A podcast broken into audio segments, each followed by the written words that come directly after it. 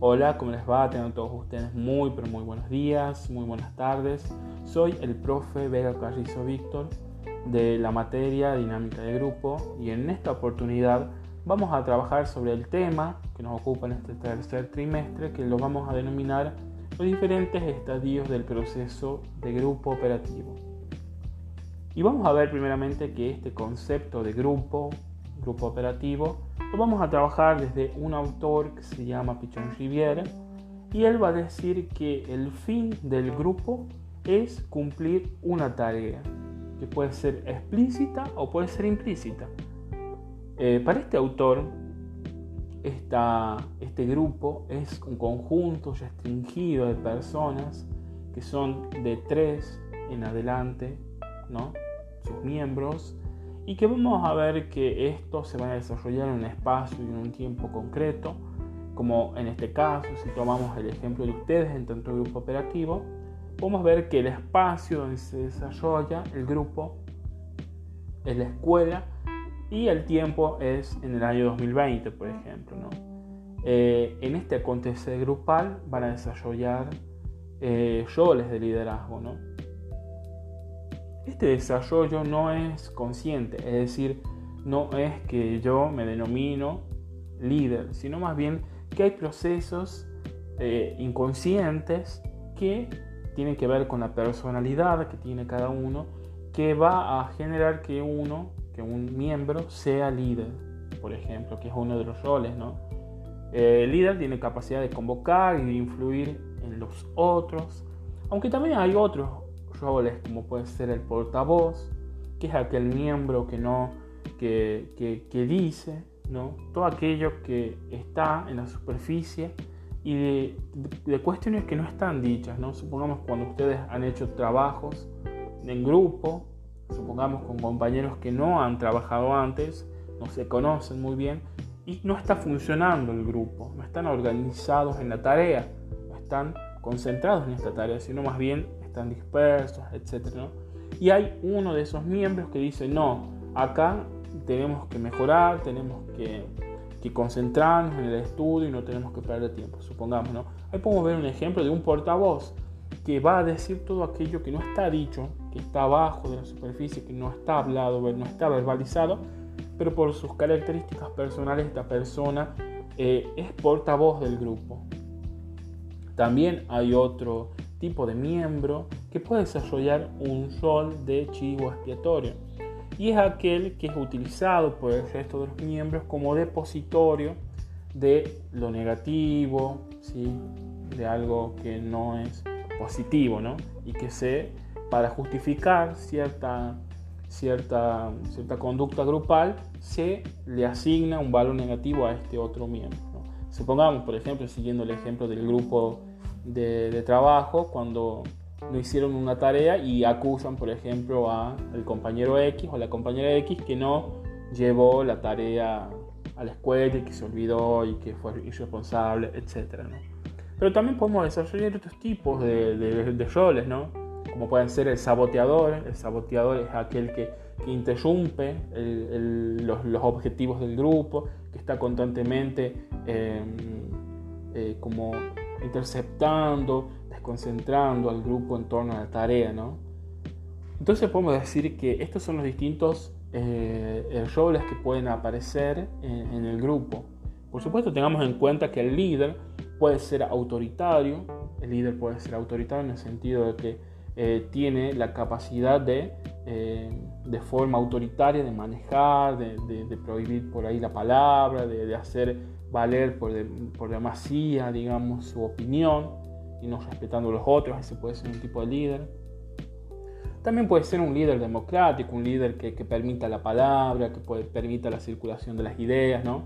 Puede haber un líder light fighter, se llama, que es un tipo de líder que no tiene, eh, no, eh, que no le interesa la contraseña del grupo, sino más bien eh, deja hacer. Y también puede haber un líder paternalista, es aquel que eh, también de algún modo desconfía del grupo y él o ella quiere hacer eh, todas las actividades que le conciernan al grupo. Es como que sobreprotege y pero a su vez desconfía de sus compañeros, por ende toma él o ella la eh, decisión de liderar ciertas actividades. Supongamos un compañero que, que, sepa o que tenga mayor eh, desarrollo en el conocimiento sobre algún tema, supongamos matemática, y él o ella se va a eh, ocupar de todas las tareas que le corresponden al grupo y a ella para que no le no desapruebe, por ejemplo, se ocupa directamente de cumplir esa tarea. Bueno, dicho esto, son los distintos liderazgos que pueden salir de, digamos, de la contraseña grupal.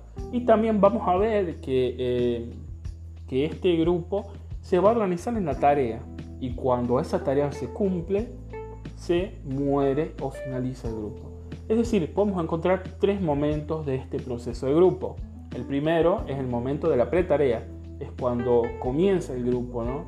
cuando nos afiliamos a un grupo. Y ahí van a aparecer ansiedades que son eh, eh, miedos ¿sí? a la pérdida. Es decir, por ejemplo, cuando entramos ingresamos a algún grupo nuevo y tenemos desconfianzas, tenemos eh, cierto miedo a lo nuevo, a lo desconocido, o también podemos desarrollar ciertos miedos al ataque, ¿no? Cierto, ciertos sentimientos, emociones negativas, ¿no? Y también va a surgir una serie de otras problemáticas como los conflictos, cuando no hay acuerdo, ¿no? Entre las partes para cumplir la tarea. Entonces, si no se puede cumplir la tarea y no se puede superar esta primera etapa, el grupo muere. ¿no? Supongamos ustedes cuando eh, que el profe eh, X los haya organizado en distintos alumnos que nunca han trabajado juntos durante todos este, estos años. ¿no?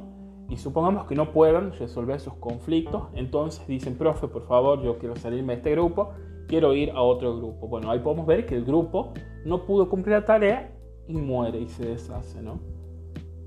Entonces dijimos que esta primera etapa es una etapa donde hay ansiedades, donde hay preocupaciones, donde el grupo tiene que resolver ciertas eh, cuestiones, ciertos conflictos. Supongamos que el grupo logra superar este conflicto y va a entrar a una siguiente etapa que se llama de tarea, donde hay una maduración grupal, donde ya hay un aprendizaje en conjunto, donde hay una colaboración, una cooperación, es decir, la capacidad para poder eh, operar en común, ¿sí? para operar en conjunto, en un marco de solidaridad con mi compañero, ¿no? cuando hay una distribución de roles y tareas, y cuando la comunicación es diferente. Imagínense ustedes cuando entran a un grupo por primera vez y no conocen a los miembros, ¿no? Seguramente que la comunicación no es tan fluida, dependiendo por supuesto de la personalidad de cada uno, pero por lo general uno suele reservarse, no suele manifestarse tal, tal cual es, ¿no? No obstante, cuando ya entramos a esta segunda fase del proceso de grupo, podemos desarrollar una comunicación más efectiva, más auténtica, podemos cooperar y va a surgir un elemento psicológico que se llama la pertenencia, cuando yo eh, formo parte de, esto tiene que ver, ¿no? Cuando nosotros decimos, bueno, mi grupo está constituido por, cuando yo me apropio de ese grupo, puedo decir que he desarrollado una pertenencia al grupo. Ahora, cuando yo digo el grupo D, estoy hablando de que no hay una pertenencia, sino puede haber otro fenómeno que lo vemos sobre todo en la primera etapa, que es la afiliación.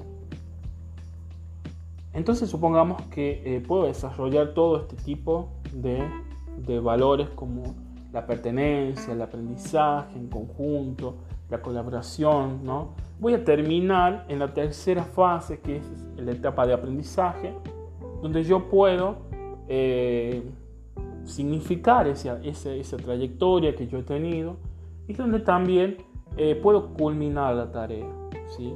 Y ahí finaliza el grupo.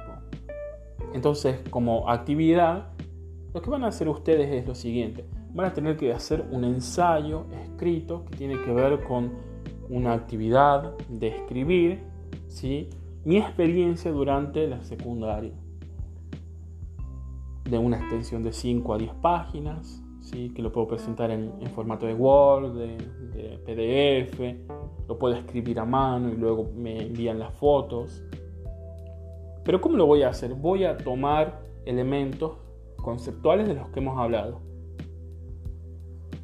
por ejemplo, yo puedo hablar de qué rol creo que ocupé en mi grupo de compañeros, en el grupo áulico, em, qué roles y, funciones desempeñé en este grupo, qué aprendizajes grupales tengo, pude adquirir durante todo este largo cursado, que eh, si yo he podido desarrollar esa pertenencia con el grupo, si he podido eh, tener una comunicación efectiva con mis compañeros, con mis compañeras, etc. ¿no? Entonces voy a, voy a vertir mi experiencia en base a esas categorías. La cooperación, el trabajo en equipo, que vi que están, o lo trabajaron en los principios del año. Voy a, ver, voy a vertir mis, distintas experiencias, pero también voy a tratar de poner o explicitar esos problemas que tuve en diferentes años, ¿no? las ansiedades, ¿no? estos miedos, estos conflictos con los compañeros. ¿sí? Voy a tener en cuenta todo ese tipo de experiencias. ¿no? Yo puedo agregarle imágenes, frases, dibujos, palabras, ¿no? Eh, frases de canción a, mi escrito, ¿no? Que tiene, por supuesto, todo eso tiene que ver con mi experiencia. Supongamos, yo puedo poner una foto de una actividad X, ¿no? En la escuela y ahí puedo decir que, bueno, que he podido organizar eventos, formar parte de, de determinada actividad recreativa, educación física, etcétera, ¿no?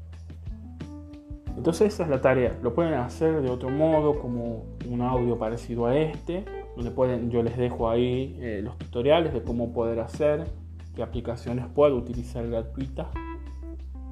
Y puedo hacerlo de una extensión de 5, de 7 a 10 minutos también, donde yo puedo en vez de, de, escribirlos, yo lo puedo eh, eh, contar de forma oral puedo hacer un video de YouTube donde puedo poner imágenes, temas, canciones, ¿no? Que tengan que ver con mi experiencia grupal durante la secundaria. Sobre todo no, no se olviden de incorporar las experiencias y vivencias que hemos tenido, ¿no? Sobre la pandemia, ¿sí? Así que esta es la actividad. Espero que les haya quedado claro. Les dejo algunos textos para leer que son muy breves y espero que estén bien. Muchas gracias.